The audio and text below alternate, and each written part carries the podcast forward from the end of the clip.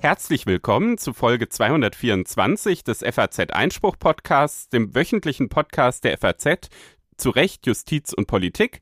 Mein Name ist Stefan Klenner. Heute ist der 14. September und mir gegenüber sitzt Anna-Sophia Lang. Hallo Anna. Hallo Stefan. Was haben wir heute vor? Ja, wir haben heute einiges auf dem Zettel. Zunächst beschäftigen wir uns so ein bisschen mit dem Fall Schlesinger, wobei wir jetzt nicht nochmal im Einzelnen erzählen, was die ehemalige Intendantin des Rundfunk Berlin-Brandenburg alles so gemacht hat. Das war ja jetzt auch schon in den letzten Wochen in den Medien.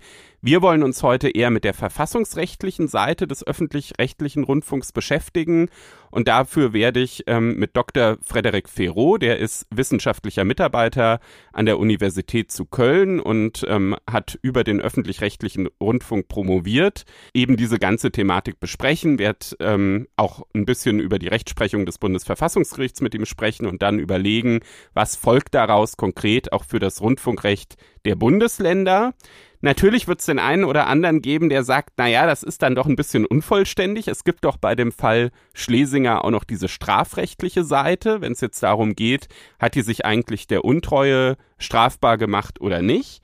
Da hatten wir einen spannenden ähm, Text von Christian Brandt und Samuel Strauß von der Uni Konstanz auf FAZ Einspruch im Magazin. Unsere Abonnenten können den Text kostenlos lesen und wer noch kein Abo hat, der kann unter faz.net Schrägstrich Einspruch testen ein kostenloses Probeabo abschließen. Genau, und im nächsten Teil des Podcasts geht es dann um das Verhältnis von Religion und Staat. Es geht nämlich um den sogenannten Kreuzerlass des bayerischen Ministerpräsidenten Markus Söder wo es darum geht, dass in allen Dienstgebäuden des äh, Freistaates Bayern Kreuze aufgehängt werden sollen und dagegen hat es Klagen gegeben, die erst vor das Verwaltungsgericht in München gingen und jetzt hat schließlich auch der Bayerische Verwaltungsgerichtshof äh, darüber entschieden. Die schriftlichen Urteilsgründe sind jetzt da und darüber werden wir als zweites sprechen. Und da wir ja so oft über Urteile sprechen, gibt es natürlich auch eine Berufsgruppe, auf die wir dann logischerweise auch ziemlich angewiesen sind, aber natürlich nicht nur wir, sondern der ganze Rechtsstaat, das sind die Richter. Und du beschäftigst dich danach so ein bisschen damit, warum es eigentlich so schwer ist, Richter zu gewinnen und was auch die Bundesländer jetzt so tun, um eben mehr Richter zu bekommen, ne? Genau, ich spreche mit dem Vorsitzenden des Richterbundes Hessen, Johannes Schmidt, und Anlass ist, dass Hessen verkündet hat vor kurzem, dass es die Einstellungskriterien für Bewerber, die Richter oder Staatsanwälte werden wollen, gelockert hat. Da hat Hessen nämlich die Notenanforderungen gesenkt. Und das wirft natürlich die Frage auf, ist das der richtige Weg? Welche Folgen hat das vielleicht? Wie handhaben jetzt andere Bundesländer auch diese Geschichte? Und was muss man eigentlich noch machen, um dem Nachwuchsmangel von Seiten der Justiz, der ja, den es ja überall gibt, nicht nur in Hessen, zu begegnen. Das wird sicher auch viele Hörer interessieren, die dann auch selber überlegen, ob sie Richter oder Staatsanwalt werden wollen. Also das, ähm, glaube ich, wird auf jeden Fall ein spannendes Gespräch. Wir haben natürlich dann so ein paar Evergreens, die wir ja in jeder Folge haben. Natürlich ein gerechtes Urteil und dann haben wir ja zumindest in regelmäßigen Abständen auch eine Hörerfrage. Da geht's heute um das Thema Maskenpflicht im Flugverkehr. Das Thema kam ja so ein bisschen in der Sommerpause auf und wir greifen das heute nochmal auf. Dann zum Ende der Sendung geht es darum, dass wir eine neue studentische Aushilfe für FAZ Einspruch suchen und es gibt noch ein paar Informationen zum Live-Podcast in Aachen. Am vergangenen Mittwoch hat der Rundfunkrat des Rundfunks Berlin-Brandenburg Katrin Fernau zur Interimsintendantin für ein Jahr gewählt. Das ist quasi eine Zäsur in einem schon länger andauernden Skandal um die bisherige Intendantin Patricia Schlesinger, die vor einigen Wochen zurückgetreten ist. Ihr war vorgeworfen worden, dass sie zum einen eine sehr ungewöhnliche Gehaltsstruktur innerhalb des RBB etabliert hat, zum anderen auch, dass sie Abendessen und Dienstwagen des RBB für private Zwecke verwendet habe. Das Ganze hat eine große Debatte in ganz Deutschland über die Rolle des öffentlich-rechtlichen Rundfunks ausgelöst.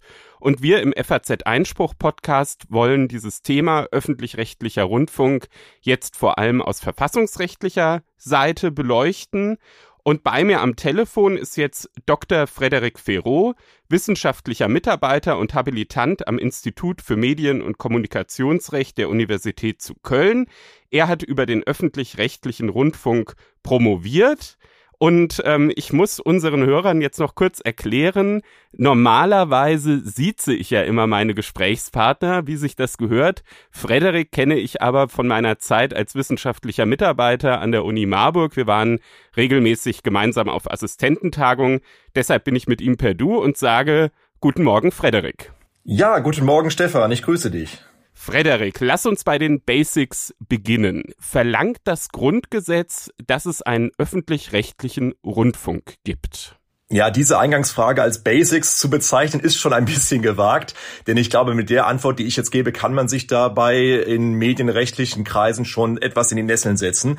Meine These lautet nein. Das Grundgesetz verlangt keinen öffentlich-rechtlichen Rundfunk, weil das Grundgesetz verlangt vom Gesetzgeber generell ein Rundfunksystem, das gewissen verfassungsrechtlichen Anforderungen genügt. Diese Anforderungen sind aus der Rundfunkfreiheit entwickelt worden.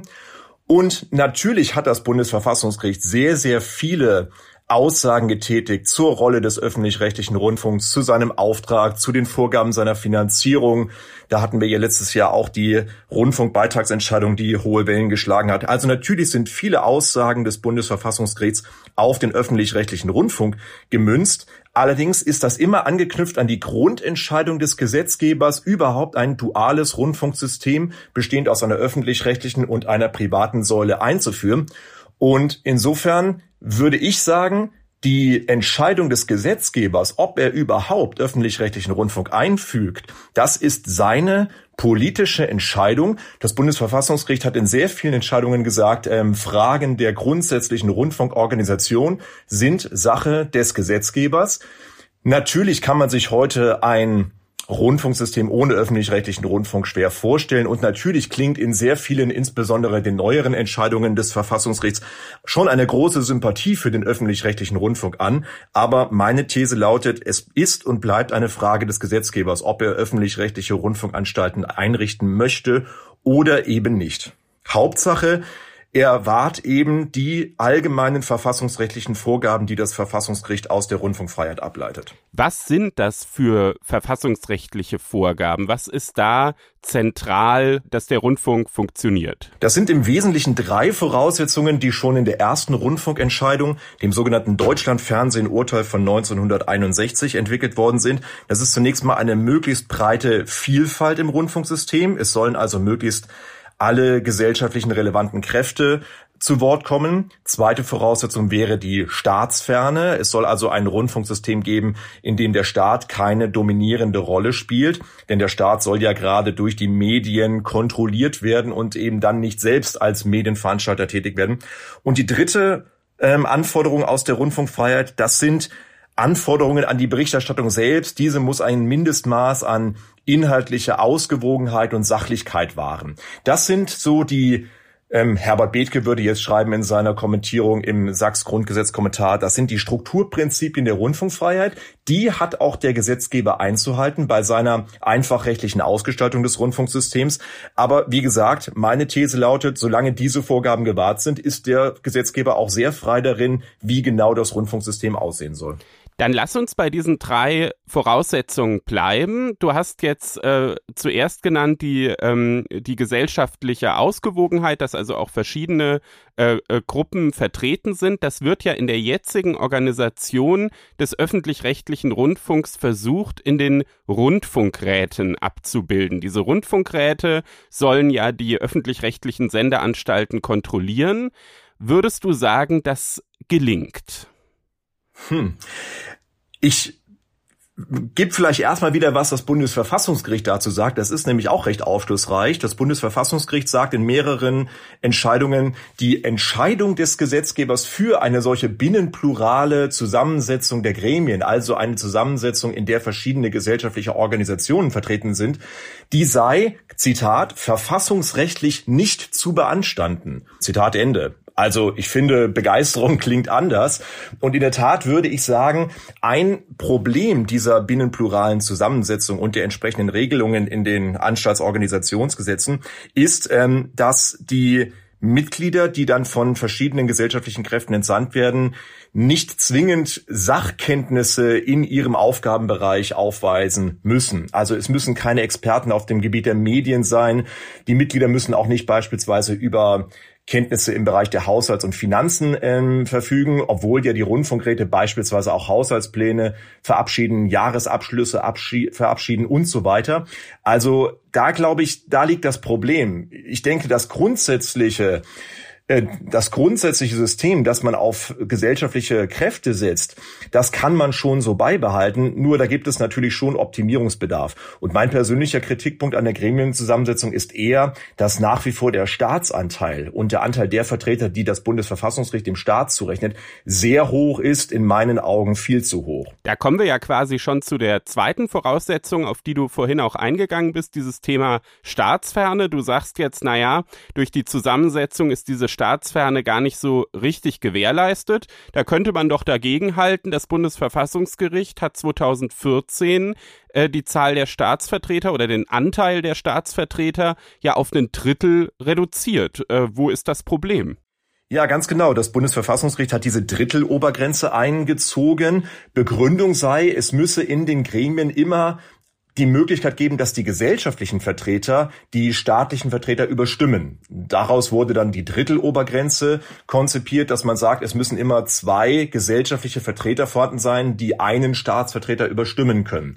Das ist schon von der rechnerischen Herangehensweise ich würde mal sagen, zumindest nicht zwingend, diese Auslegung. Und ich finde auch die, über, die Begründung, weshalb es überhaupt Staatsvertreter in den Gremien geben soll, nicht überzeugend. Das Bundesverfassungsgericht sagt dazu, auch die staatlichen Vertreter haben ja gewisse Meinungen, gewisse Perspektiven über die Berichterstattung und diese Perspektiven sollen eben in einem binnenplural besetzten Gremium wie dem Rundfunkrat auch eingebracht werden. Also es geht dem Bundesverfassungsgericht darum, staatliche Vertreter einzusetzen, um noch mehr Vielfalt, noch mehr Stimmen aus der in Anführungsstrichen Gesellschaft einzusetzen, da könnte man schon die Frage stellen, ist das eigentlich so richtig, dass man den Staat auf die gleiche Stufe stellt wie gesellschaftliche Vertreter? Ich erinnere nur, vor kurzem hatten wir ja das Merkel-Urteil, wo Äußerungsbefugnisse von Amtsinhabern begrenzt worden sind. Da hat das Bundesverfassungsgericht ja ganz genau dies negiert und gesagt, Staatsvertreter sind eben keine freien Vertreter oder freien Stimmen im politischen Diskurs.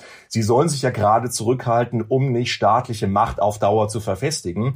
Und ich glaube, das Argument könnte man auch bei der Besetzung der Rundfunkräte anführen die Staatsvertreter sind eben etwas anderes als sonstige gesellschaftliche Stimmen. Von daher stelle ich doch sehr in Frage, ob man darüber doch eine Perspektiverweiterung in den Rundfunkräten erreichen sollte. Aber kommt es darauf denn wirklich an? Also ich meine, auch bei diesen gesellschaftlichen Gruppen, wenn man sich die mal im Detail anguckt, dann ist es doch auch oft so, dass man die irgendwie parteipolitisch zuordnen kann. Also es ist ja zum Beispiel so, dass wenn der Bauernverband da einen Vertreter im Rundfunkrat hat, das ist in, in manchen Bundesländern der Fall, dann sind das in der Regel Vertreter, die CDU-nah sind. Wenn es von den Gewerkschaften jemand ist, dann ist das oft jemand, der SPD-nah ist. Wenn es von den Naturschutzverbänden ist, dann haben die oft eine Affinität zu den Grünen.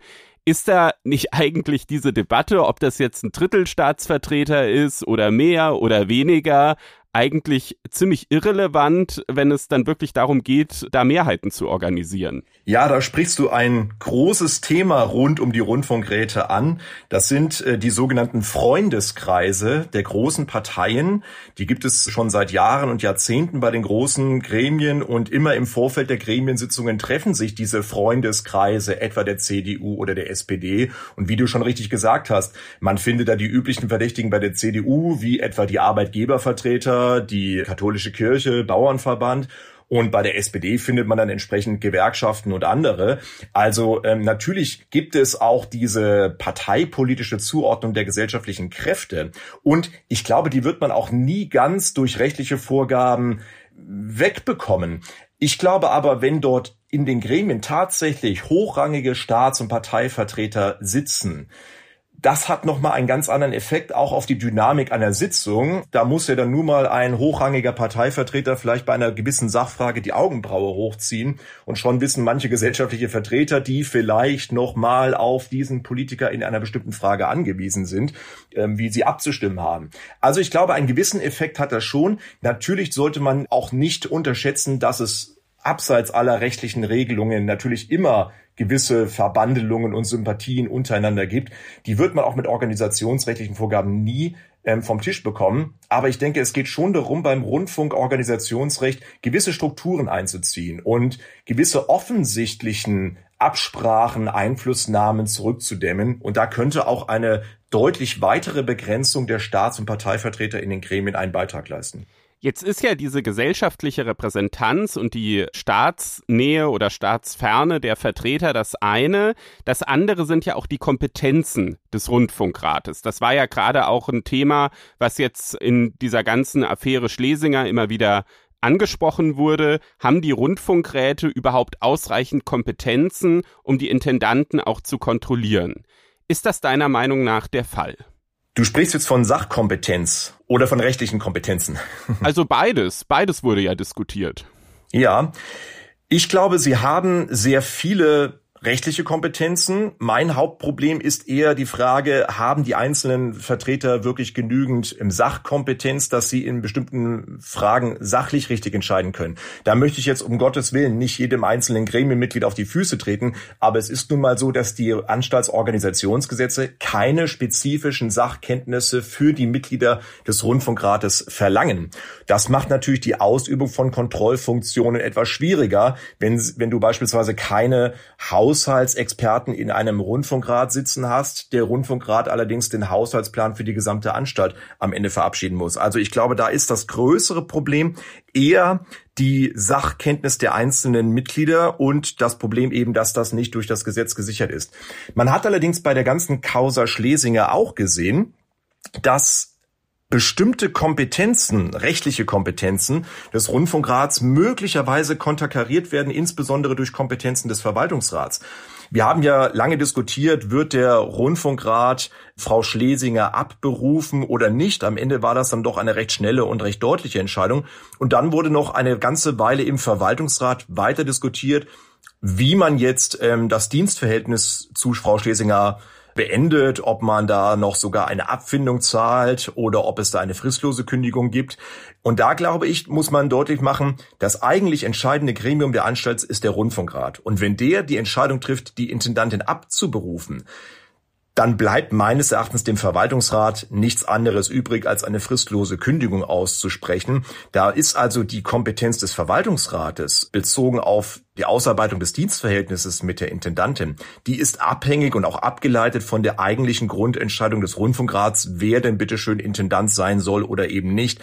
Also ich glaube, der Rundfunkrat hat schon viele Kompetenzen, aber gerade auch eben inneranstaltlichen Gefüge der einzelnen Organe, Rundfunkrat, Verwaltungsrat, Intendant, da muss im Zweifel immer klar sein, das eigentliche Hauptgremium der Anstalt, das sind die Rundfunkräte, die müssen also letztendlich den Hut aufhaben. Das entspricht ja auch, glaube ich, eigentlich dem Geist der äh, inneren Verfassung der Rundfunkanstalten. Ne? Also die Mitglieder des Verwaltungsrates werden ja, glaube ich, auch von den Rundfunkräten gewählt. Aber Trotzdem hast du natürlich recht, jetzt gab es gerade auch in diesem Fall Schlesinger dann oft so ein, so ein Eigenleben des Verwaltungsrates. Und es wurde ja dadurch nochmal ein bisschen auf die Spitze getrieben, dass auch der Vorsitzende des Verwaltungsrates vom Rundfunk Berlin-Brandenburg eine besondere Nähe äh, zu Frau Schlesinger hatte könnten da Compliance-Vorschriften helfen und müssten möglicherweise diese Compliance-Vorschriften sogar durch den Gesetzgeber auf den Weg gebracht werden.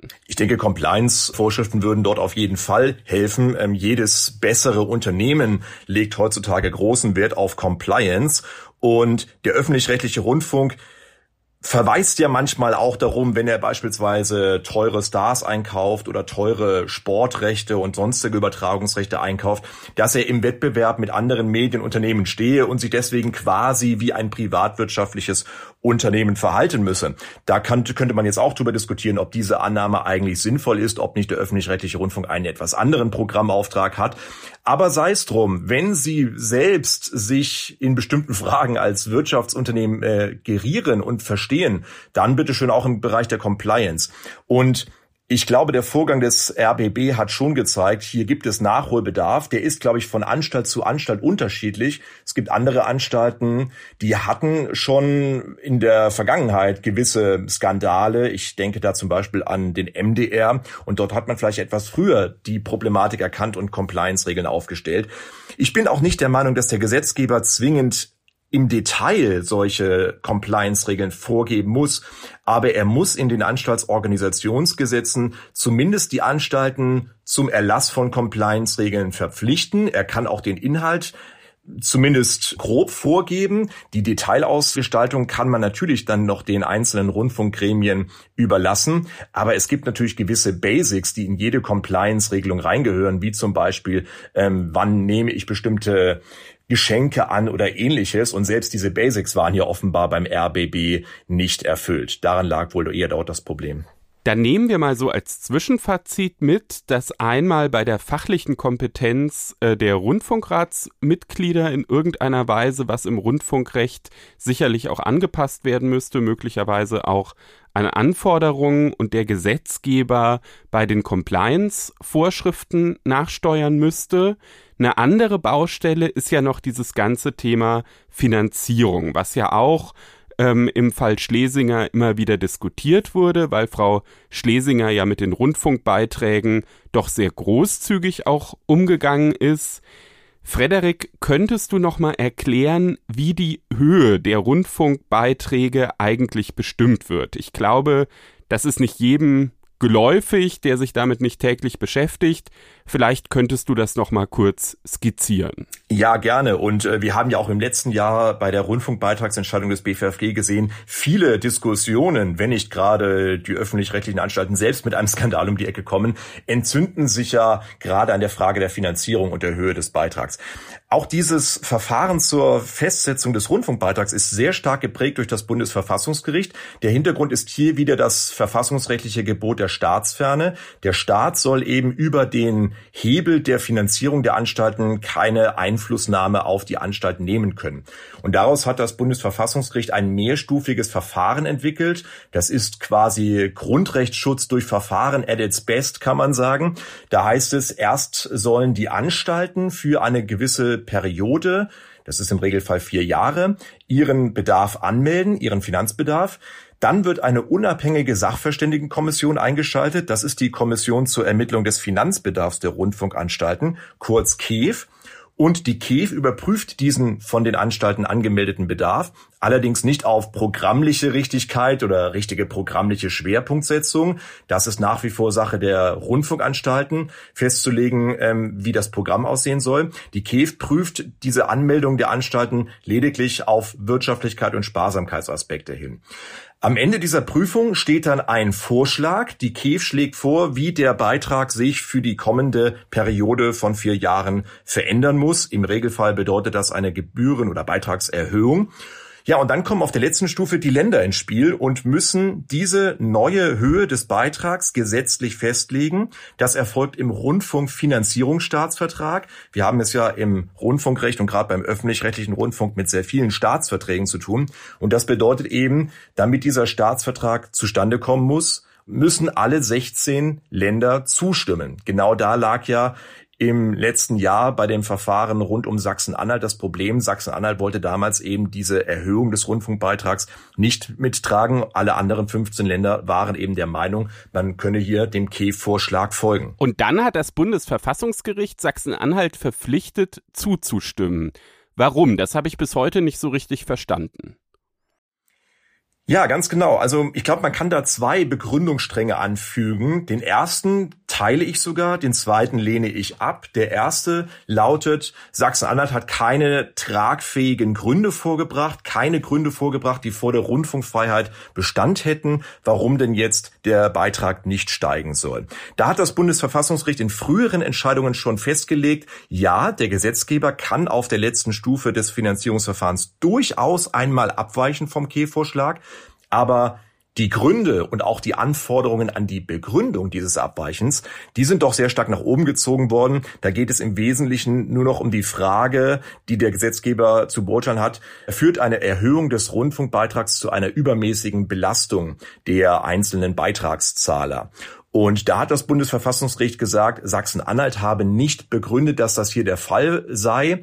Sachsen-Anhalt hat ja unter anderem auch noch die Corona-Pandemie ins Spiel gebracht, dass die eben eine große Belastung für ähm, die privaten Haushalte sei. Auch das sei nicht hinreichend belegt worden. Also insofern gehe ich auch mit der Entscheidung mit und sage, Sachsen-Anhalt hat hier eben keine tragfähige Begründung geliefert keine Gründe dargelegt, die auch wirklich vor der Rundfunkfreiheit Bestand haben. Und dann besteht eben laut Verfassungsgericht die Gefahr, dass bestimmte Gründe vorgeschoben werden und die Politik letztlich doch eigentlich inhaltliche Einflussnahme auf die Anstalten nehmen will.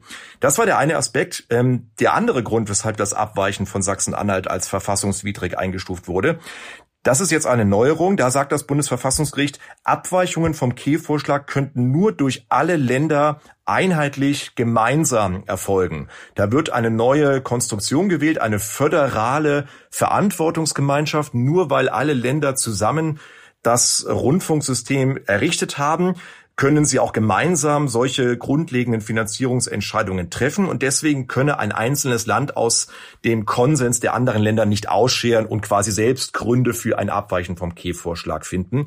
Das halte ich für problematisch, denn ich finde, wir müssen immer noch äh, im Hinterkopf behalten, es gilt ja aus dem Bundesstaatsprinzip des Grundgesetzes die Eigenstaatlichkeit der Länder. Das heißt, wir müssen schon jedem einzelnen Land die Befugnis zu, zugestehen, eine eigene Willensbildung gerade in einem wichtigen Kompetenzbereich wie dem Rundfunk auszuüben.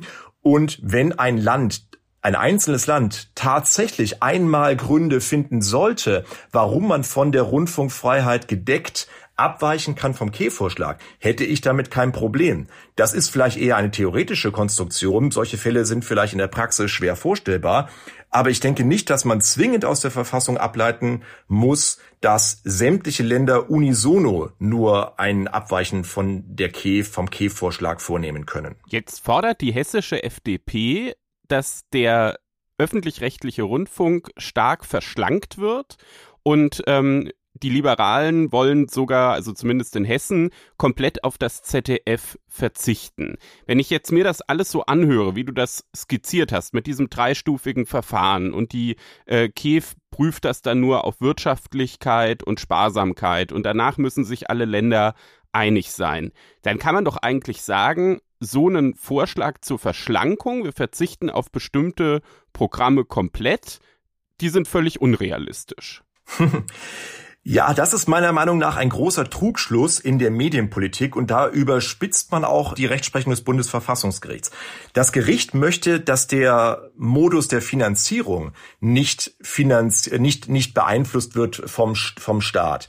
Da soll der Staat nicht abwegige oder vorgeschobene Gründe finden, um die Finanzierung der öffentlich-rechtlichen Anstalten ähm, zu verändern. Davon trennen muss man aber strikt die Frage, wie ist der Auftrag der öffentlich-rechtlichen Anstalten definiert in den Gesetzen.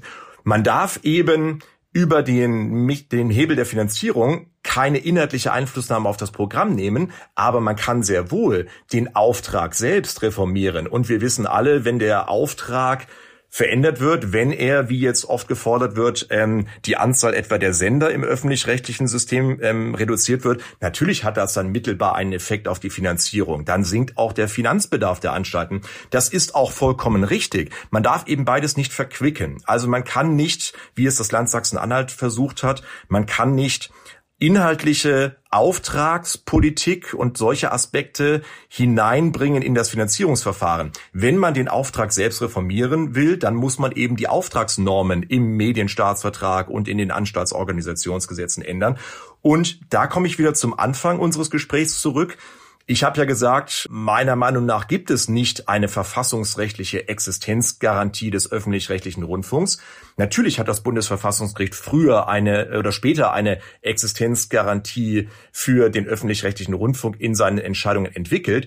Das war aber ähm, immer abhängig von der Grundentscheidung des Gesetzgebers für eine duale Rundfunkordnung, weil eben im dualen Rundfunksystem primär der öffentlich-rechtliche Rundfunk diese verfassungsrechtlichen Anforderungen an das Rundfunksystem erfüllen sollte.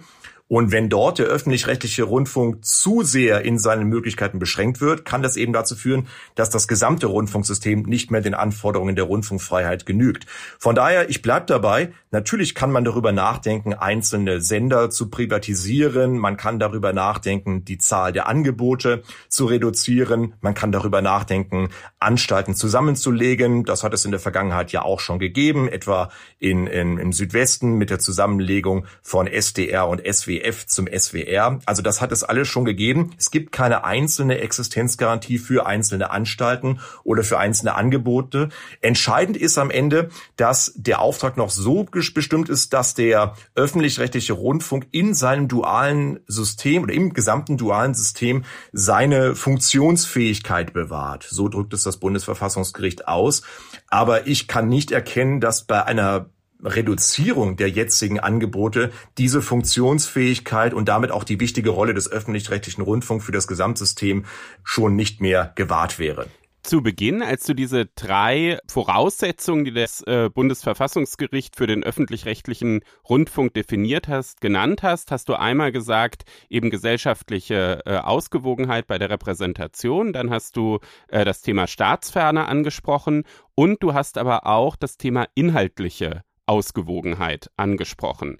Und in dem, was du eben gesagt hast, hast du auch nochmal deutlich gemacht, dass man das eben trennen muss, so eine, so eine inhaltliche Beeinflussung auch von der, von der äh, Zahl der Rundfunkanstalten an sich. Jetzt gibt's ja beim NDR, auch das wurde dann im Zuge der ganzen Affäre Schlesinger dann auch öffentlich diskutiert, beim NDR sogar den Vorwurf, dass es eine Art politischen Filter innerhalb des NDR in Schleswig-Holstein gab, wenn es darum ging, auch kritisch über die dortige Landesregierung äh, zu berichten. Es ist, glaube ich, klar, nach dem, was du bisher gesagt hast, dass das natürlich nicht geht, dass es da jetzt so einen politischen Filter gibt. Aber wie ist das fassbar und wie können das auch Rundfunkräte überprüfen, ob es so einen politischen Filter gibt? Zunächst muss ich sagen, ich glaube, wenn sich das bewahrheitet, was jetzt beim NDR ähm, diskutiert wird und äh, vorgetragen wird, dann ist das ein noch größeres Problem für den öffentlich-rechtlichen Rundfunk als das ganze Gebaren beim RBB. Es ist ja extrem ärgerlich, wenn Beitragsgelder für Massagesitze in einem Dienstwagen oder für teure Einrichtungen der Geschäftsräumlichkeiten eingesetzt und verschwendet werden. Es ist auch noch ärgerlicher und fast schon skandalös, wenn vielleicht das geschieht, was die Österreicher so nett Freundelwirtschaft nennen. Aber ich glaube, für den öffentlich-rechtlichen Rundfunk wird es existenzbedrohend, wenn sich bewahrheiten sollte, dass es wirklich politische Einflussnahmen gibt. Da steht dann wirklich die Glaubwürdigkeit des ganzen Systems auf dem Spiel und von daher ist dort Aufklärung und Transparenz absolutes ähm, Muss für die öffentlich-rechtlichen Rundfunkanstalten im ureigensten Interesse von ihnen selbst. Und zu deiner Frage, wie kann man das verhindern? Man kann strukturelle Sicherungen einbauen. Da bin ich wieder bei dem Thema Einfluss der Staats- und Parteivertreter in den Gremien reduzieren. Aber natürlich, wenn der Intendant beispielsweise, fiktives Beispiel jetzt meinerseits, ähm, einen Politiker sehr gut kennt und der Politiker ihn mal eben anruft und sagt, hör mal, mit der Berichterstattung, da bin ich nicht so ganz einverstanden, könnte man denn da was machen? So einen Vorgang kriegst du auch mit den besten strukturellen organisationsrechtlichen Vorkehrungen nicht verhindert. Das muss man einfach so deutlich sagen. Da muss man dann, und das ist für den Juristen vielleicht ein bisschen frustrierend, da muss man dann doch ein Stück weit an den, äh, den Charakter appellieren und an die, die Menschen in verantwortungsvollen Positionen, dass sie klar machen, nur wenn ein öffentlich-rechtlicher Rundfunk wirklich unabhängig ist und man auch hinbekommt, dass dass es eine Rollendifferenzierung gibt, dass der öffentlich-rechtliche Rundfunk nicht bestimmten Kräften aus der Politik oder der Gesellschaft gehört, sondern allen und deswegen auch zu, zu einer gewissen Neutralität oder einer gewissen Ausgewogenheit verpflichtet ist. Nur dann kann das öffentlich-rechtliche Rundfunksystem bestehen und hat überhaupt eine Zukunft und auch eine gewisse Akzeptanz in der Gesellschaft. Und jeder, der politische Einflussnahmen versucht oder tatsächlich vornimmt, der konterkariert das ganze System.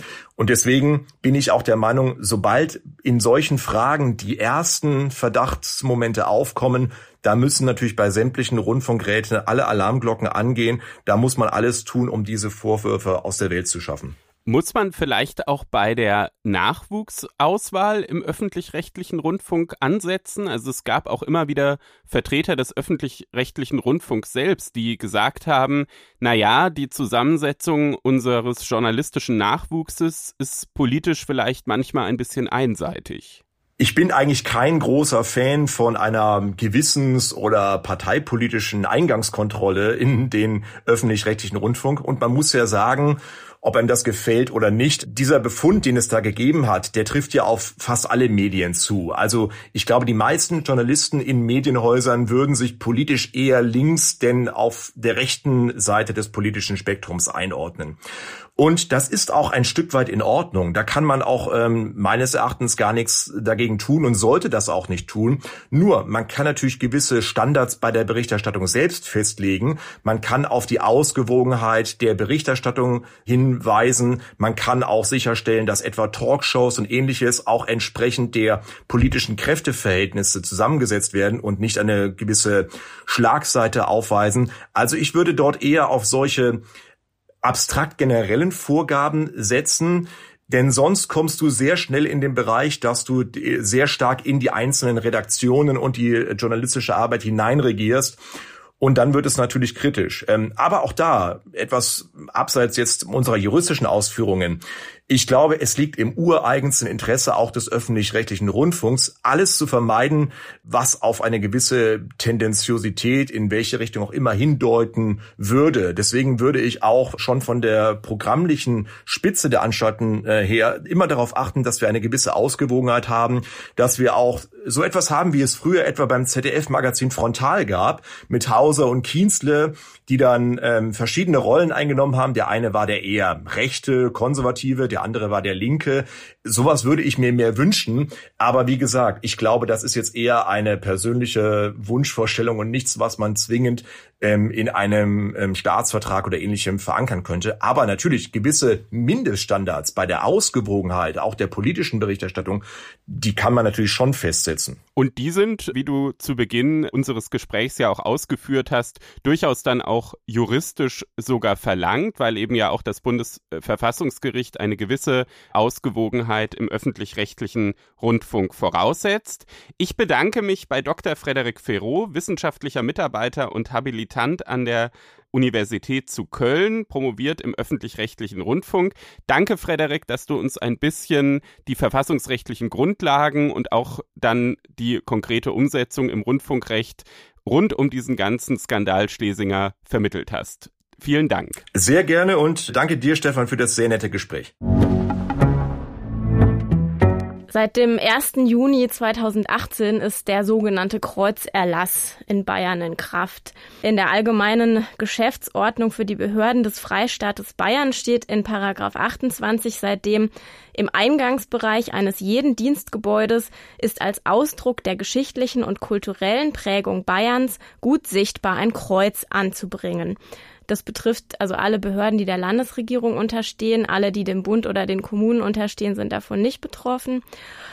Ja, und die Vorgeschichte dieses Paragraphen, der jetzt dazu geführt hat, dass der Bayerische Verwaltungsgerichtshof äh, dazu eine Entscheidung treffen musste, beginnt eigentlich beim politischen Aschermittwoch ähm, im Jahr 2018, wo der bayerische Ministerpräsident Markus Söder gesagt hat, er will, dass wir uns mehr bekennen zu den Symbolen, die uns ausmachen und diese Thematik eigentlich aufgemacht hat, weil er nämlich gesagt hat, das Kreuz sei ja nicht ein Zeichen einer Religion, sondern stehe für die geschichtlich-kulturelle Identität und Prägung Bayerns. Und eigentlich war geplant, dass das Aufhängen des Kreuzes in, in den Dienstgebäuden im Eingangsbereich Verfassungsrang hat. Am Ende ist nur eine Verwaltungsvorschrift rausgekommen und auch Hochschulen, Theater und Museen, die da eigentlich auch von umfasst gewesen sein sollten, für die gab es dann am Ende doch nur eine Empfehlung. Und diese ganze Geschichte oder die ganze Idee von Markus Söder, die ist natürlich sehr kontrovers aufgenommen und sehr kontrovers diskutiert worden, auch aus den Kirchen und auch aus Teilen der CSU. Und Söder ist vorgeworfen worden, dass es nur ein Stunt im Wahlkampf sei, weil ja im Herbst 2018 in Bayern eine wichtige Landtagswahl angestanden hat. Jedenfalls war die Konsequenz, dass äh, der Bund für Geistesfreiheit Bayern und München, also eine nicht religiöse Weltanschauungsgemeinschaft und 25 Bürger, 25 Privatpersonen vor Gericht gezogen sind, geklagt haben gegen diesen Paragraphen 28 wegen Verletzung ihrer Grundrechte. Sie haben beantragt, einerseits den Paragraphen 18 aufzuheben und den Freistaat zu verpflichten, die Kreuze zu entfernen. In der ersten Instanz hat das Verwaltungsgericht München entschieden und im Mai 2022 gab es dann in der zweiten Instanz die mündliche Verhandlung am bayerischen VGH. Anfang Juni das Urteil und aber erst am 6. September kamen die schriftlichen Urteilsgründe. Und deshalb sprechen wir jetzt in unserem heutigen Podcast darüber, Stefan. Was stand denn da drin in den Urteilsgründen? Die Urteilsgründe, die haben es tatsächlich so ein bisschen in sich und äh, das war auch der Grund, warum wir trotz dieser langen Vorgeschichte gesagt haben, na ja, wir nehmen das jetzt schon noch mal äh, heute auch in den Podcast rein, weil das Urteil ist so ein bisschen paradox. Auf der einen Seite bleibt dieser Kreuzerlass bestehen, auf der anderen Seite haben die Richter aber gesagt, Bayern hat gegen das Neutralitätsgebot verstoßen. Und das findet man ja erstmal auf den ersten Blick so ein bisschen komisch. Ja, erklär doch mal, wie haben die Richter das argumentiert? Naja, die haben halt gesagt, das Neutralitätsgebot, das gibt keine subjektiven einklagbaren Rechte. Das ist auch die ähm, gängige Richt Rechtsprechung des Bundesverfassungsgerichts. Solche subjektiven einklagbaren Rechte, das verschafft nur die Religionsfreiheit oder auch Weltanschauungsfreiheit. Und dann haben die Richter eben geprüft, erstmal, wurde denn die Religions- oder Weltanschauungsfreiheit verletzt oder wird das auch immer noch verletzt durch diesen diesen Kreuzerlass. Und da der so ausgestaltet ist, dass die Kreuze immer nur im Eingangsbereich hängen und man quasi, wenn man in die Behörde kommt, nur eine ganz kurze, ganz flüchtige Konfrontation mit diesem Kreuz hat, haben sie gesagt, na ja, für einen Eingriff in die in das Grundrecht der Religionsfreiheit reicht das nicht aus, weil auch wenn du dich normal im, im Straßenraum bewegst, hast du ja auch immer mal wieder eine Konfrontation mit religiösen Symbolen. Ja, und deshalb ist eben diese subjektive Rechtsverletzung nicht gegeben. Auf der anderen Seite haben sie gesagt, das, was Söder da behauptet hat, das Kreuz sei überhaupt kein religiöses Symbol, sondern nur so ein kulturelles Symbol, das stimme nicht. Sie haben sogar geschrieben, das wäre eine Profanisierung des Kreuzes ähm, und haben gesagt, das ist schon ein christliches Symbol und das bevorzugt der Staat eben in besonderer Weise und deshalb verstößt er gegen das Neutralitätsgebot. Jetzt hat es ja 1995 schon mal eine Entscheidung des äh, Bundesverfassungsgerichtes gegeben, wo es auch um das Kreuz in Bayern ging und zwar damals, dass Kreuze in Klassenzimmern hingen.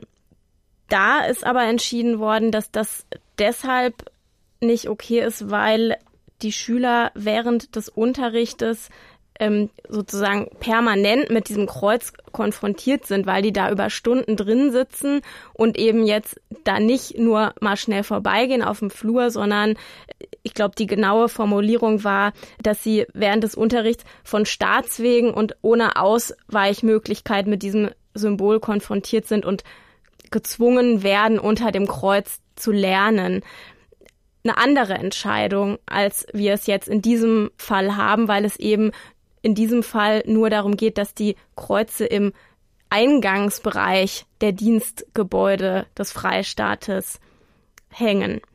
Es hat aber auch äh, damals, müssen wir vielleicht auch noch kurz ansprechen, am Bundesverfassungsgericht ein Sondervotum gegeben der drei Richter, die da unterlegen sind in der Entscheidung sozusagen.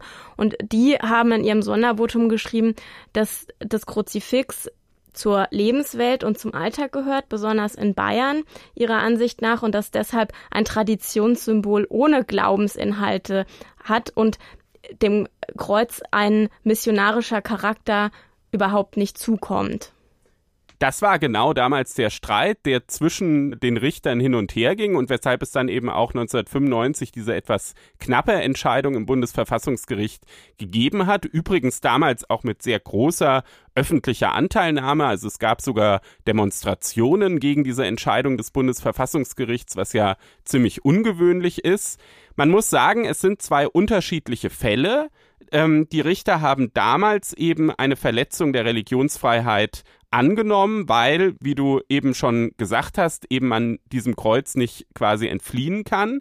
Es gibt aber eben auch eine Gemeinsamkeit. Und zwar ist die Gemeinsamkeit, dass in beiden Fällen nach Ansicht der Richter die Neutralitätspflicht des Staates verletzt ist. Aber auch das kann man natürlich durchaus hinterfragen. Genau, wie passt das denn zusammen? Also einerseits keine Verletzung in den Grundrechten, andererseits ein Neutralitätsgebot, diese Argumentation.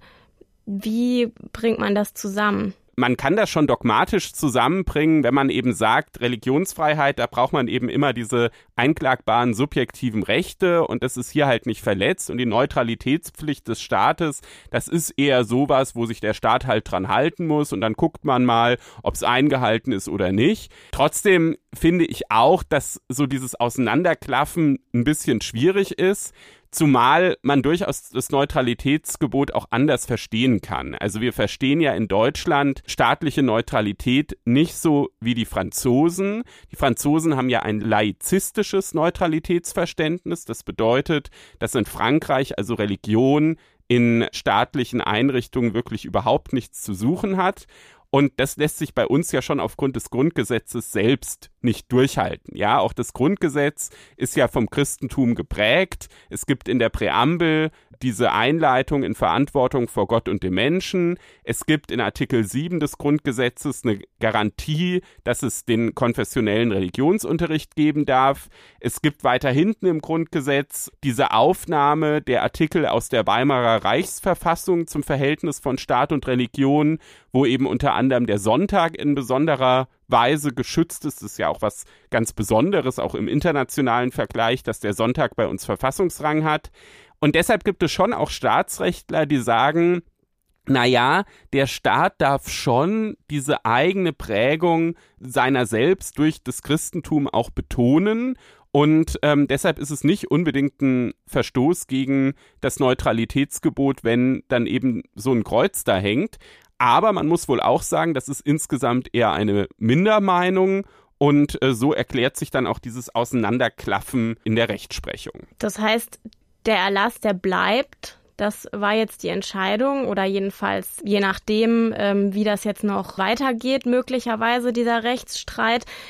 Es stellt sich aber schon so ein bisschen die Frage, warum denn dieser Verstoß gegen die Neutralitätspflicht, den die Richter ja festgestellt haben, eigentlich nicht für sich genommen gereicht hat, um diesen Erlass zu verwerfen. Total. Also die Frage äh, habe ich mir auch gestellt und man denkt ja auch erstmal, das sollte doch irgendwie gehen. Es gibt doch den Paragraph 47 VWGO, ähm, wo es ja so eine Normenkontrolle gibt und gerade bei der Normenkontrolle kommt es dann ja eben nicht auf so eine subjektive Rechtsverletzung an, wie es jetzt eben ähm, war, wenn man äh, sich angeguckt hat, was, was erstmal die einzelnen Bürger betrifft, sondern bei der Normenkontrolle wird ja wirklich geguckt, gibt es überhaupt irgendeinen Verstoß und da wäre ja dann auch so ein Verstoß gegen die Neutralitätspflicht eigentlich schon relevant. Dass die Normenkontrolle hier nicht funktioniert, liegt an einem Trick, den Markus Söder da angewandt hat. Und zwar hat Markus Söder das Ganze eben nur als Verwaltungsvorschrift formuliert so, dass es sich nur an die Behördenleitung richtet, nicht an die Bürger. Und ähm, wenn das Ganze eben nur verwaltungsintern ist, dann greift der 47 VWGO nicht, dann kannst du keine Normkontrolle machen, weil dafür brauchst du immer eine Außenwirkung zum Bürger und diese Außenwirkung ist hier nicht gegeben. Und ähm, ja, deshalb blieb dann den Verwaltungsrichtern nichts anderes übrig, als zu sagen, ja, einen Verstoß hat's gegeben, aber so richtig aufheben können wir das ganze Ding nicht.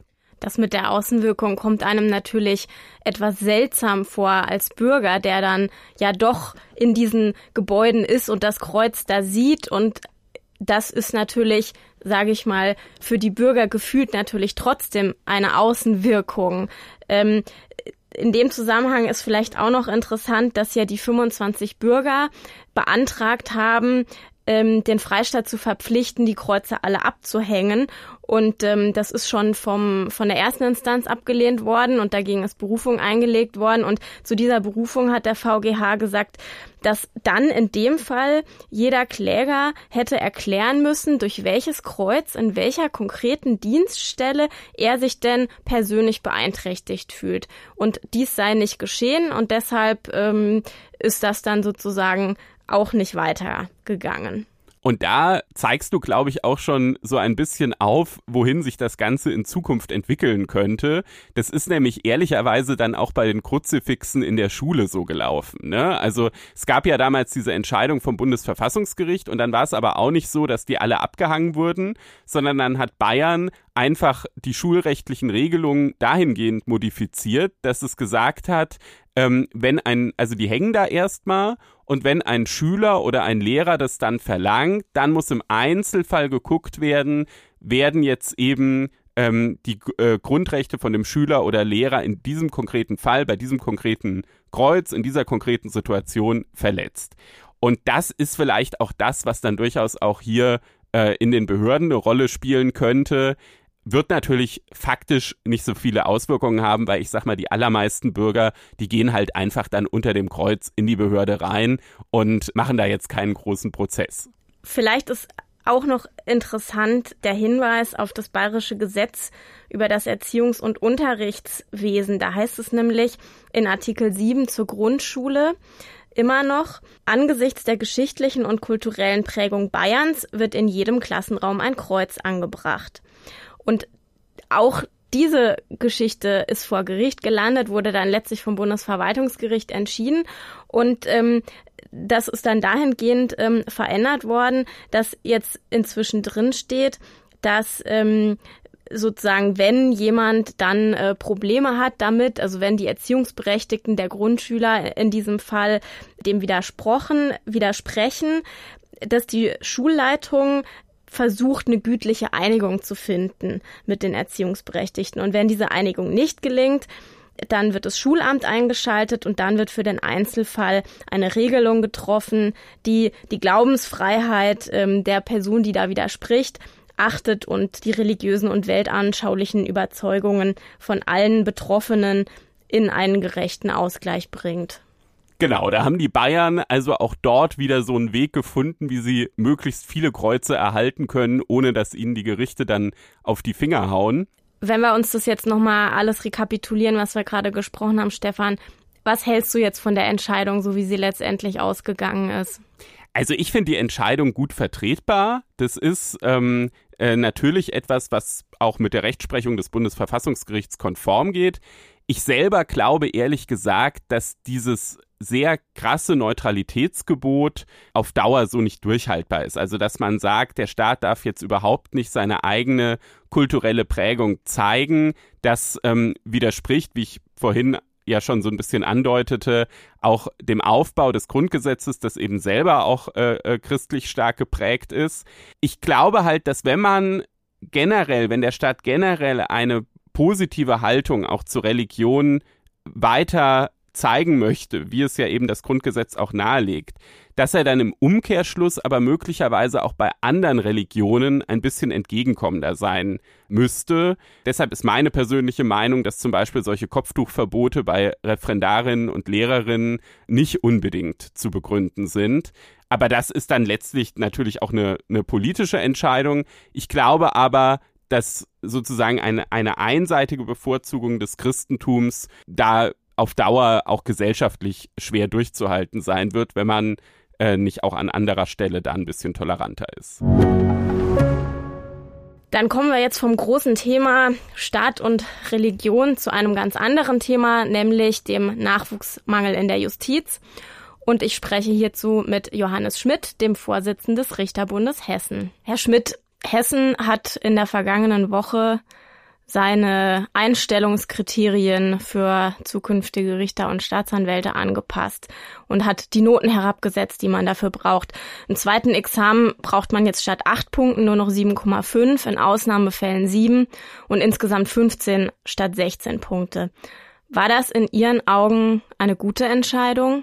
Ob es dem Rechtsstaat hilft, wird abzuwarten sein. Es ist auf jeden Fall eine gute Entscheidung, wenn man sich die nackten Zahlen anschaut.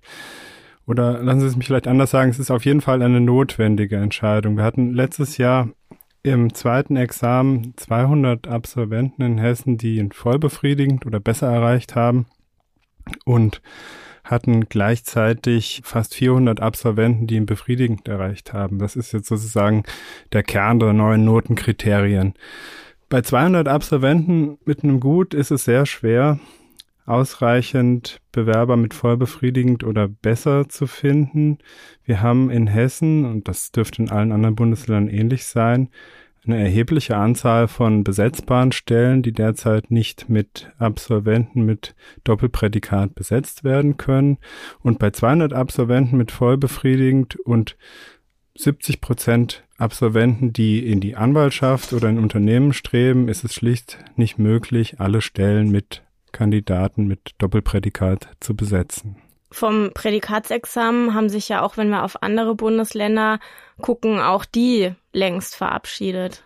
Ja, in der Tat. Und das ist auf lange Sicht sicherlich ein Zustand, den es wieder zu verändern gilt. Wir haben ja vom Bundesverfassungsgericht die Aussage, dass dann, wenn die Anzahl der Bewerber mit Doppelprädikat sinkt oder die Einstellungskriterien signifikant abgesenkt werden, dass dann das ein Indiz dafür ist, dass der Beruf des Richters oder des Staatsanwalts nicht mehr hinreichend attraktiv ist, insbesondere im Hinblick auf die Besoldung.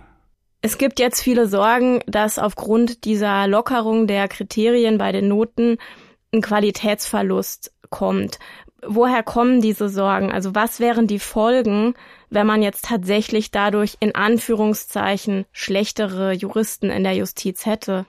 Naja, es ist nun mal so, dass die Examensnote nach wie vor ein zentrales Kriterium dafür ist, wie gut jemand die juristische Materie beherrscht. Sie haben ein sehr beanspruchendes Studium, Sie haben eine sehr stressige Examensvorbereitung, Sie haben mit dem ersten Examen und den vielen Klausuren und der mündlichen Prüfung einen sehr straffen Leistungstest und das Ganze wiederholt sich sogar noch einmal im zweiten Examen nach einem zweijährigen Referendariat. Wer diesen steinigen Weg erfolgreich gegangen ist, ist sicherlich sehr belastbar und auch leistungsfähig und im Hinblick auf strategische und analytische Fähigkeiten besonders gut geeignet, den sehr herausfordernden Richterberuf oder den Beruf des Staatsanwalts zu ergreifen. Wenn man jetzt von diesem Ausgangspunkt ausgeht, dann ist natürlich sicher jede Absenkung der Eingangskriterien bei den Noten mit der Befürchtung eines Qualitätsverlusts, will ich nicht sagen, aber vielleicht eine Beeinträchtigung der Qualität der Bewerber verbunden. Man kann aber auch die Frage stellen, ob gute Examen wirklich gute Richter hervorbringen. Ja, sicher, diese Frage wird ja auch lebhaft diskutiert und wenn man da grundsätzlich eine ganz eindeutige Aussage treffen könnte, dann würde es sicherlich nicht zu der Notenabsenkung kommen. Es gibt auch andere Qualitäten, die im Richterberuf gefragt sind. Das ist in allererster Linie der Umgang mit Menschen. Erreicht jemand in allen sozialen Schichten die Parteien, die zu Gericht kommen oder zu Gericht müssen?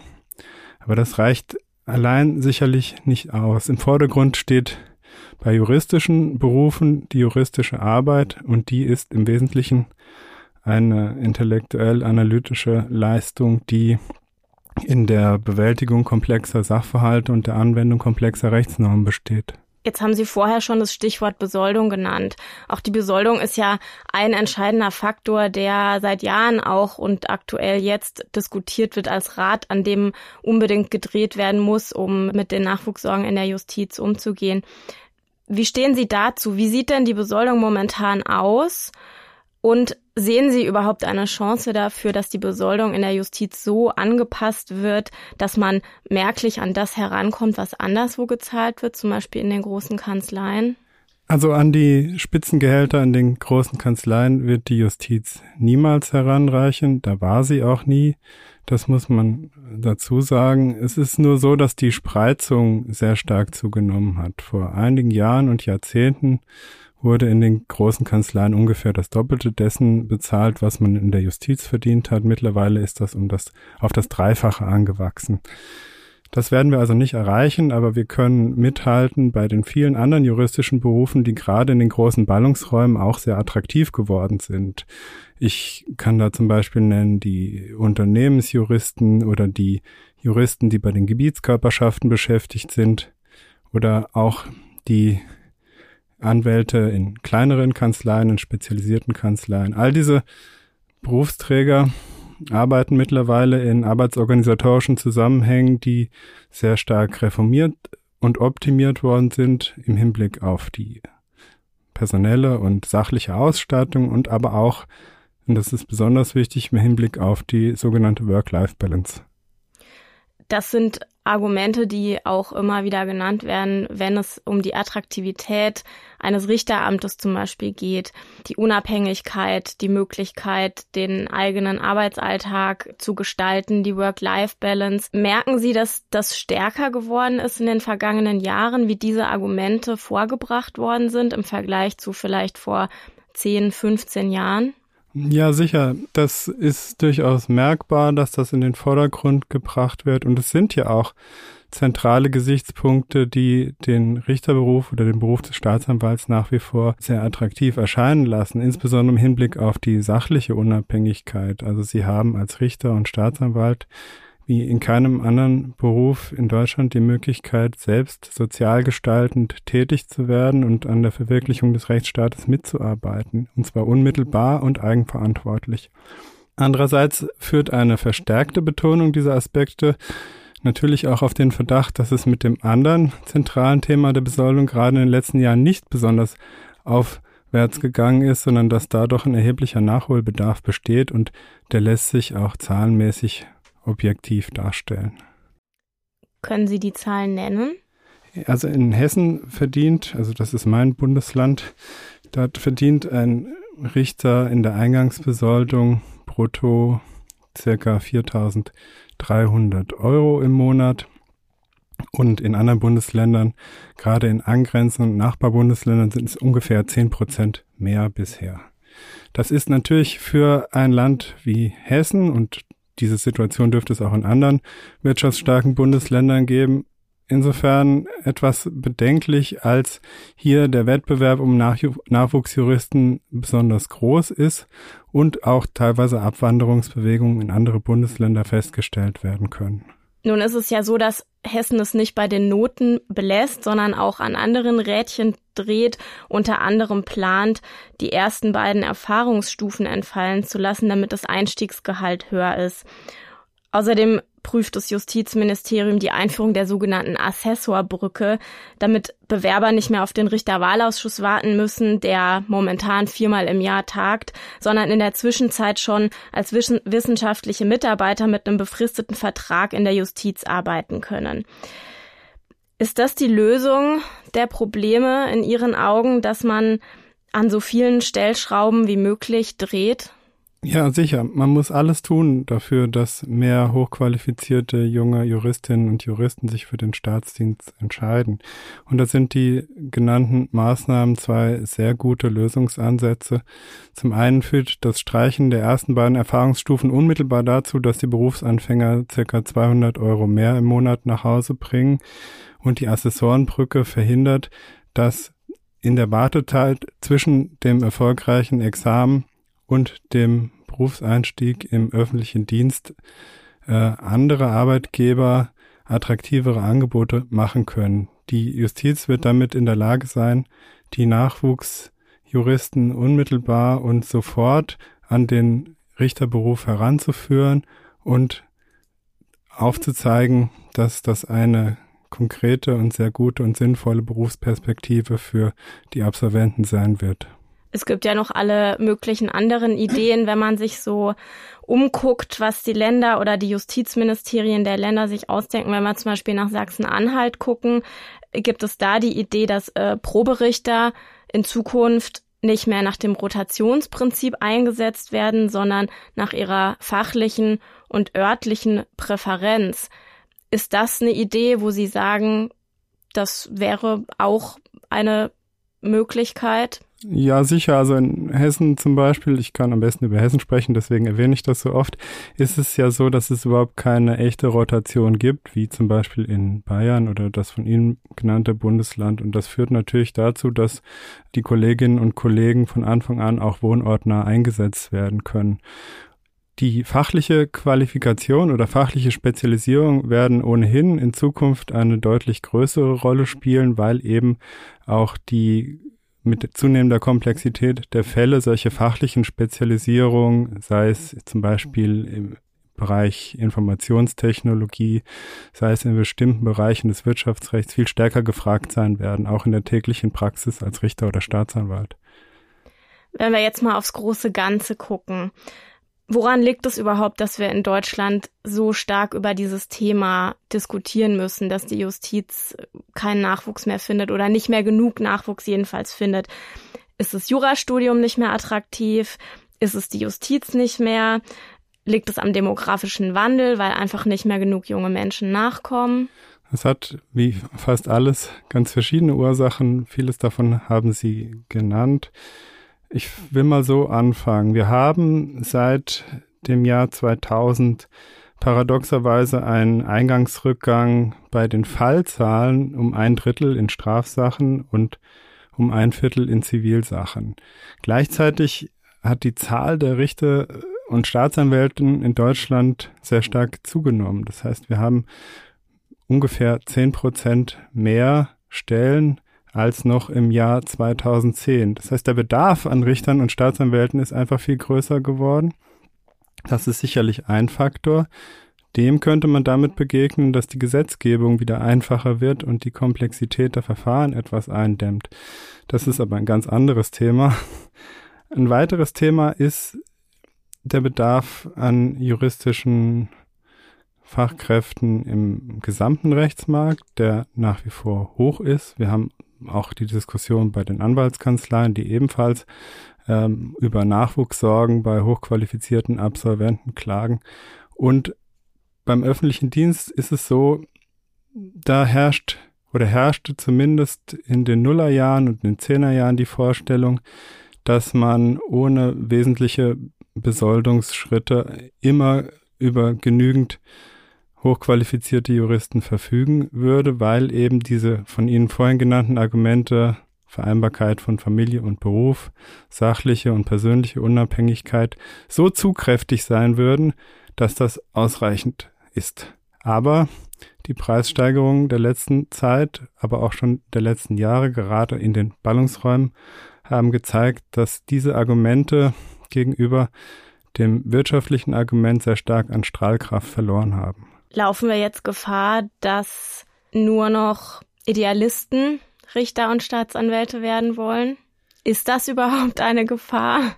Sie ahnen meine Antwort. Ich halte das nicht für eine Gefahr, denn wir brauchen Idealisten, wir brauchen die Guten, denn wir sind die Guten. Wir wollen äh, Leute, die sich einsetzen für das Gemeinwesen, die sich einsetzen für den Rechtsstaat. Und das ist ja auch das, was den Richterberuf oder den Staatsanwaltsberuf so attraktiv macht. Es ist einer der ältesten Berufe der Welt. Es gab ihn schon immer, es wird ihn immer geben, hat ein hohes Sozialprestige und alle die, die sich für Werte einsetzen wollen, die sind trotz äh, temporär eingebüßter Attraktivität bei den äußeren Rahmenbedingungen da genau richtig. Und ich würde sogar sagen, jetzt ist genau der richtige Zeitpunkt, einzusteigen in den öffentlichen Dienst und in den Staatsdienst. Wir haben sozusagen die Talsohle sowohl beim Personal als auch der Besoldung durchschritten. Und meine Prognose ist, dass auch in den nächsten Jahren durch die zunehmende Digitalisierung die äußeren Rahmenbedingungen beim Arbeitsplatz sehr stark aufgewertet werden. Wer jetzt also anfängt, der wird davon profitieren, dass der Richterberuf und der Staatsanwaltsberuf eine ganz neue Wertschätzung erhält und kann sozusagen den Rechtsstaat und die Justiz 2.0 mitentwickeln und mitgestalten. Wenn nun die Justiz, also im richterlichen und im staatsanwaltschaftlichen Dienst, wenn es der tatsächlich gelingt, wieder mehr Absolventen abzugreifen, in Anführungsstrichen, was heißt denn das dann zum Beispiel für die Verwaltungen in den Ländern, die ja auch angewiesen sind auf Personen, die eine juristische Ausbildung haben?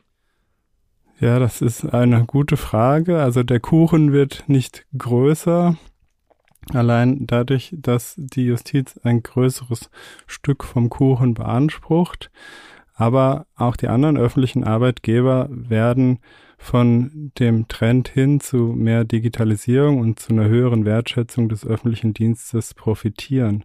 Man darf ja auch nicht vergessen, dass mittelfristig möglicherweise auch wieder weniger Personal erforderlich sein wird. Wenn erstmal die Assistenzsysteme KI und E-Akte so gut laufen, dass bestimmte Prozesse sehr stark optimiert sein werden, dann wird der Richter oder der Staatsanwalt wieder deutlich mehr Zeit außerhalb der Verwaltungsvorgänge haben, um sich der eigentlichen rechtsprechenden Tätigkeit zu widmen. Und dann meine Prognose werden möglicherweise die Personalbedarfe auch wieder sinken. Sie meinen trotz des Blickes auf den demografischen Wandel? Ja. Herr Schmidt, ich danke Ihnen für das Gespräch. Bitte gerne. Viele von uns erinnern sich noch an den 19. Februar 2020. Damals hat ein rassistischer Attentäter in Hanau neun Menschen in der Innenstadt getötet. Das Ganze hat immer noch ein juristisches Nachspiel, wenn auch jetzt auf einer anderen Ebene. Am vergangenen Montag stand der Vater des äh, Täters vor Gericht. Anna, du hast dich mit dem Urteil, was am Montag dann auch spät abends noch verkündet wurde, beschäftigt. Worum ging es da? Genau, hier war der Vater des Attentäters angeklagt, 75 Jahre alt, wegen Beleidigung. Und zwar ging es um drei Vorwürfe. Einmal ging es darum, dass er Personen, die eine Mahnwache abgehalten haben vor seinem Wohnhaus in Hanau. Das waren etwa 30 Leute, darunter waren auch Angehörige der bei dem Anschlag Ermordeten. Diese Person hatte in einer Strafanzeige laut der Anklage als wilde Fremde bezeichnet und hat auch geschrieben, die müssten das Maul halten und die müssten sich dem deutschen Volk unterordnen. Der zweite Vorwurf ähm, bezog sich auf den SEK-Einsatz, den es in der Nacht des Anschlags im Wohnhaus des Angeklagten gegeben hat, also des Vaters, wo auch der Sohn der Attentäter zu der Zeit mit gewohnt hat. Und das SEK hat vermutet, dass möglicherweise der Attentäter sich in diesem Haus befinden könnte und leben könnte. Und ähm, in einem Brief an den Generalbundesanwalt hat der Vater diesen SEK-Einsatz oder die SEK-Beamten als Terroreinheit bzw. Terrorkommando bezeichnet. Und der dritte Vorwurf bezog sich auf Hanaus Oberbürgermeister Klaus Kaminski, dem hat der Angeklagte Wählertäuschung unterstellt. Und da wurde ja jetzt unterschiedlich entschieden, ne? Genau. Es gab ja in der ersten Instanz eine Verurteilung in allen drei Fällen durch das Hanauer Amtsgericht. Und auf die Rechtsmittel des Angeklagten und der Staatsanwaltschaft hin ist es vom Landgericht gelandet und verurteilt worden ist der Angeklagte jetzt tatsächlich nur für zwei Fälle. Nicht verurteilt worden ist er in Bezug auf den Hanauer Oberbürgermeister. Da hat die Vorsitzende nämlich ähm, gesagt, dass diese Aussage mit der Wählertäuschung zwar eher kränkend sei und scharf an der Grenze der Beleidigung, aber nicht strafbar, weil eine Machtkritik der Bürger an Amtsträgern immer noch möglich sein muss. In Bezug auf die anderen zwei Vorwürfe ist der Angeklagte aber verurteilt worden. Und zwar hat er 80 Tagessätze zu je 60 Euro bekommen. Das macht 4.800 Euro in Bezug auf die Mahnwache und diese Personen dort, die der Angeklagte als wilde Fremde bezeichnet hat, hat die Vorsitzende gesagt, das sei ehrkränkend, das sei rassistisch und das sei fremdenfeindlich in einem Maß, dass sich ihr der Magen umdreht. Sie hat dazu gesagt, dass dahinter eine Haltung des Angeklagten stehe im Sinne von, die kommen aus dem Ausland, die sollen sich gefälligst benehmen Und ähm, sie hat vor allem außerdem auch erwähnt, dass der Angeklagte diese Aussagen nicht spontan getätigt hat, an dem Tag rausgehend und rufend, sondern dass er sie in einer Strafanzeige formuliert hat, und zwar sieben Tage nach dieser Mahnwache in einem wohldurchdachten Schriftsatz, wie sie gesagt hat. Ja, und in Bezug auf den SEK-Einsatz ähm, und auf diese Beamten, die da als Terrorkommando bezeichnet wurden, hat die Vorsitzende gesagt, dass in diesem Fall die Meinungsfreiheit des Angeklagten hinter den Interessen der betroffenen Beamten zurücksteht ähm, sie hat gesagt, die Beamten haben halt einfach ihre Arbeit gemacht. Ja, die sind erst in dem Moment mit Gewalt in das Haus eingedrungen, als keiner aufgemacht hat. Und sie hätten davon ausgehen müssen, im Haus auf einen noch lebenden und bewaffneten Täter zu treffen. Und zur Eigensicherung hätten sie dann den Angeklagten, also den Vater des Attentäters, vorläufig festgenommen und es sei auch korrekt gewesen. Sie hat dann anlässlich dieser Entscheidung gesagt, dass der Angeklagte in bedenklicher Weise nur auf sich selbst bezogen sei und keine Empathie für das Leid anderer habe. Ich glaube, dass wenn man sich jetzt auch diese Würdigung der Vorsitzenden Richterin anschaut, dass das dann auch so ein bisschen erklärt, warum wir das heute als gerechtes Urteil ausgewählt haben. Es mag ja vielleicht den einen oder anderen Hörer verwundert haben, ähm, dass wir heute ja auch mal ganz anders in das gerechte Urteil eingestiegen sind, eben erstmal zurückgeblickt haben ähm, auf diesen Anschlag und jetzt nicht einfach gesagt haben, ach, jetzt ist das äh, gerechte Urteil und jetzt geht's los. Das ist aber, glaube ich, in dem äh, Zusammenhang auch irgendwie angemessen. Wir haben trotzdem ganz bewusst diese Entscheidung ausgewählt, weil man natürlich jetzt auch an der Begründung der Richterin merkt, dass man eben bei diesen Beleidigungstatbeständen selbst bei so einem Fall, wo dann ja wohl auch der Vater dieses Attentäters eben auch das ähm, rechtsextreme Gedankengut seines Sohnes zumindest in Teilen auch geteilt hat, dass man selbst in einem solchen Fall differenzieren muss, wann es wirklich der Beleidigungstatbestand erfüllt. Und ich fand es ehrlich gesagt auch stark an dem Urteil, dass dann eben, als es um diesen Hanauer Oberbürgermeister ging, da die Vorsitzende Richterin auch unterschieden hat, weil es eben schon auch bei jemandem mit solchen Einstellungen möglich sein muss, dass er sich am politischen Meinungskampf beteiligt, so unerträglich das manchmal auch äh, sein mag. Und ähm, dieser Vorwurf der Wählertäuschung ist eben schon etwas, was auch im normalen politischen Meinungskampf hier durchaus mal vorkommt. Was man aber auch andererseits an diesem Urteil erzählen kann, ist, wie Gerichte und wie Staatsanwaltschaften teilweise angegriffen werden vor Gericht von Angeklagten oder von anderen und von Angeklagten, die aus einem bestimmten Milieu kommen, aus einem Milieu, wo an Verschwörungstheorien geglaubt wird ähm, und auch aus, aus einem rechtsextremen Milieu. Ja, das muss man ganz klar sagen. Also der Angeklagte hat in diesem Fall immer wieder auf übelste Weise, wie auch schon äh, vor dem Amtsgericht, das Gericht und die Staatsanwaltschaft angegriffen, hat ähm, dem Staatsanwalt unterstellt ähm, eine psychische Hörigkeit und hat ihn der Volksverhetzung bezichtigt und hat gesagt, das sei eine Art Mafia-Konstrukt zwischen Gericht und Staatsanwaltschaft und man versuche hier ihn, ihn als psychisch krank hinzustellen. Und das zeigt natürlich schon auch ganz klar, welchen Vorwürfen die Justiz da manchmal ausgeliefert ist und wie sie sich da auch durch setzen muss.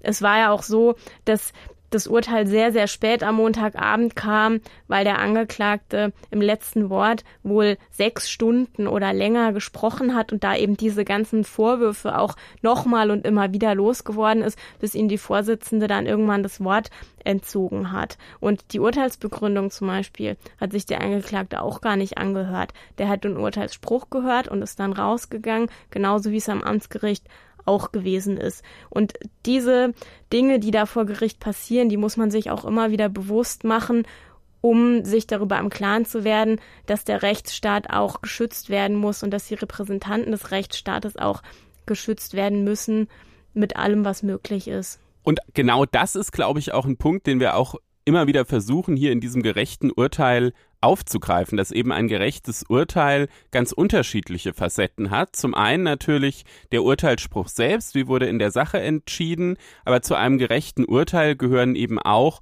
die Umstände des Verfahrens und wie geht ein Gericht mit so einer Situation um. Ne? Also man könnte ja auch sagen, wenn der da sechs Stunden redet, ähm, äh, ja, äh, könnte man es, glaube ich, auf menschlicher Ebene sehr gut verstehen, äh, wenn die Richterin irgendwie schon nach einer Stunde gesagt hätte, jetzt langt's. Aber das ist eben nicht das, wie unser ähm, Rechtsstaat mit jemandem umgeht, der einer Straftat bezichtigt wird. Der kriegt beim letzten Wort sehr, sehr viel Raum, manchmal auch so viel Raum, dass es für die Zuschauer im Saal dann vielleicht auch ziemlich unerträglich wird. Genau, das ist auch ein Aspekt, den wir immer wieder betonen müssen, über den wir immer wieder sprechen müssen dass wir in einem Rechtsstaat leben, wo auch Angeklagte Rechte haben und wo es auch wichtig ist, dass diese Rechte umgesetzt werden und ähm, sonst würde uns äh, nicht viel mehr von anderen Staaten unterscheiden. Das ist vielleicht eine ganz gute Conclusio zum heute, heutigen gerechten Urteil. Und dann würde ich sagen, kommen wir jetzt zur Hörerfrage. Da ist es auch wieder ein bisschen, ich sag mal, weniger betrüblich als hier im gerechten Urteil, was natürlich von der Materie heute wirklich kein Thema war, wo man in Hochstimmung gerät. Die Hörerfrage kommt dieses Mal von unserem Hörer Hannes Rehfeld aus Berlin. Sehr geehrter Herr Dr. Klenner, vielen Dank. Geht mir um die zuletzt ja sehr öffentlich geführte Debatte um den Regierungsflieger und den Flug nach Kanada und den Paragraphen 28b des Infektionsschutzgesetzes. Der sagt ja aus, dass die Verkehrsmittel des Luftverkehrs ähm, und beispielsweise auch der öffentliche Personenverkehr nur mit FFP2-Maske oder vergleichbarer Maske zu nutzen ist. Die Frage, die sich jetzt mit Blick auf die Berichterstattung über diesen Regierungsflieger stellt und auch vielerorts schon gestellt hat, ist ja, warum ist denn die Bundesregierung offenbar der Auffassung davon, ausgenommen zu sein? Ich kann jedenfalls in der Norm direkt keine Ausnahme für die Bundesregierung finden, auch nicht, wie dann oft gesagt wird, mit einem äh, PCR-Test. Das ist jedenfalls nicht erkennbar. Und auch der oft geäußerte Hinweis, es sei ja kein öffentlicher Flieger, scheint mir erstmal nicht in die richtige Richtung zu gehen. Denn schon der Wortlaut der Norm spricht ja nicht von öffentlichem Luftverkehr, sondern tatsächlich von Verkehrsmitteln des Luftverkehrs und unterscheidet dann auch ganz klar zum öffentlichen Personenfernverkehr. Dann hätte man ja auch bei dem Luftverkehr von öffentlich sprechen können, wenn dann das gemeint wäre. Also der Wortlaut scheint es erstmal aus meiner Sicht nicht herzugeben. Und dann ist auch die Frage des Zwecks der Norm. Da geht es ja darum, das Infektionsrisiko zu verringern durch den Maskengebrauch. Das Infektionsrisiko scheint mir in einer vollbesetzten Maschine der Luftwaffe ähnlich hoch wie in der gleichen Maschine einer, der Lufthansa, zumal ja die Maschine de, der Regierungsflieger in der Tat auch sehr voll besetzt war, wenn man den Bildern glauben darf. Und bei der Mus Lufthansa gibt es ja gerade auch nicht die Möglichkeit, die Maskenpflicht durch einen Test oder anders zu ersetzen. Nun hat das Ganze natürlich auch eine politische Dimension, die interessiert mich weniger, sondern tatsächlich Ihre juristische Einschätzung. Ist das so? Gibt es eine solche Ausnahme? Gilt der Paragraph vielleicht tatsächlich nicht für den Regierungsflieger? Oder ist hier tatsächlich gegen das Infektionsschutzgesetz verstoßen worden? Ich freue mich, dass Sie das aufgreifen. Machen Sie weiter so. Herzlichen Dank. Alles Gute. Stefan, du hast dich mit diesem Thema beschäftigt. Was ist deine Antwort? Zunächst möchte ich Herrn Rehfeld ganz herzlich für die Frage danken. Wir müssen, glaube ich, vorab dazu sagen, er hat sie schon während der Sommerpause geschickt, als es halt diesen ähm, ja, diese große Diskussion gab um die Kanada-Reise von Olaf Scholz, wo dann ja Fotos aufgetaucht waren, wo eben in diesem Regierungsflieger die Journalisten und auch die Politiker ohne Maske gesessen haben. Und mittlerweile hat die Politik ja auch reagiert, sogar auf zweifache Weise. Einmal hat äh, die Flugbereitschaft der Bundeswehr erklärt, dass man ab sofort dort auch wieder Maske tragen muss. Und dann wurde auch angekündigt, dass eben bei der Novellierung des Infektionsschutzgesetzes, wo ja die gesamten Änderungen dann Anfang Oktober in Kraft treten werden, ähm, es auch generell auf internationalen Flügen, also auch ähm, auf, auf Linienflügen dann keine Maskenpflicht mehr geben wird. Das wird jetzt auch gerade wieder kritisiert, zum Beispiel von der Eisenbahngewerkschaft, die dann sagt, dann muss es aber auch Ausnahmen im, ähm, im Zugverkehr geben und da soll auch keine Maske mehr getragen werden. Da haben jetzt die Gesundheitsminister der Länder am Montag entschieden, dass äh, zumindest im Nahverkehr das aber weiter bestehen bleiben soll. Also da gibt's weiter eine fröhliche Debatte. Wir haben trotzdem diese Hörerfrage heute nochmal ins Programm genommen, weil natürlich die Grundfrage nach wie vor sehr interessant bleibt. Wie ist eigentlich der 28b Infektionsschutzgesetz in der jetzigen Fassung zu verstehen? Da steht eben drin, dass im Luftverkehr und im öffentlichen Personenfernverkehr, der Nahverkehr ist dann ja in der Regelungskompetenz der Bundesländer, dass dort eben Maske getragen werden muss. Und da hat ja jetzt Herr Rehfeld völlig zu Recht gesagt, na ja, Luftverkehr bedeutet aber nicht öffentlicher Luftverkehr, ähm, dann hätten die doch eigentlich im Regierungsflieger auch Maske tragen müssen.